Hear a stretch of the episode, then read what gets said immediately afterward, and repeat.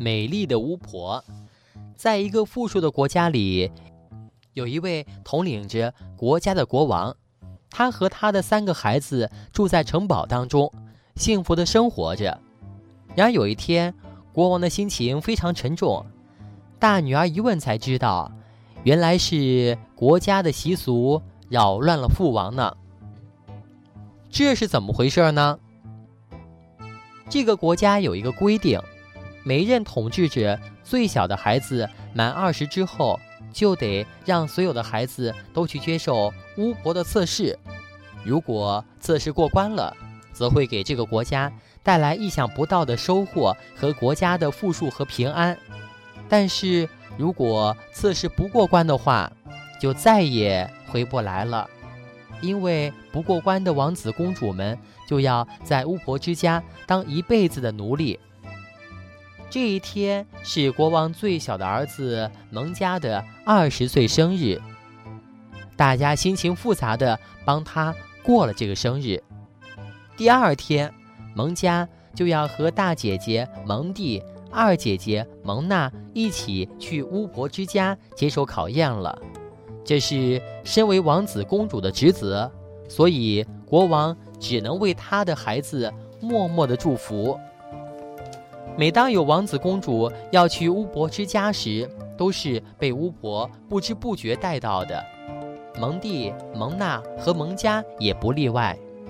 当他们睁开朦胧的睡眼，就发现自己在一片林子里，眼前是一座黑色房子，有着“巫婆之家”的字样。嘿，宝贝们，带着使命的你们，如果过不了今天的测试，就得要留在这里当我的奴隶，哈哈哈哈！在孩子们背后传来这样的一阵阴冷的话语，他们转过身，被吓得大叫，因为公主王子们看到的是一个长相很丑陋的巫婆，她披着黑色的大长袍，手拿着一根魔杖，一步一步地向他们走近。孩子们被吓得发抖，突然。巫婆把蒙蒂带到离蒙娜蒙家不远的地方，问了蒙蒂一个问题：“你相信我是好人吗？”蒙蒂近距离的看到了巫婆的丑陋面孔，大哭了起来，说：“嗯，我不相信，我不相信。”说完，蒙蒂便消失了。在不远处的蒙娜和蒙家看到之后，心里更加害怕了。巫婆又把蒙娜带走。眼神里掠过一丝无奈，他又问了蒙娜相同的问题：“你相信我是好人吗？”蒙娜只是一个劲儿的哭，最后她大叫道：“呃，我要回家，你是坏人。”于是蒙娜也消失了。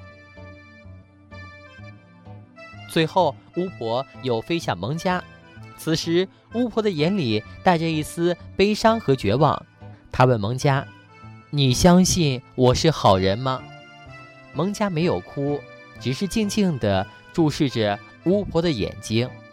他真诚地说：“我相信。”霎时间，巫婆变成了一个美丽无比的女孩。她清澈的眼睛、白皙的皮肤、红润的双唇，都让人看呆了。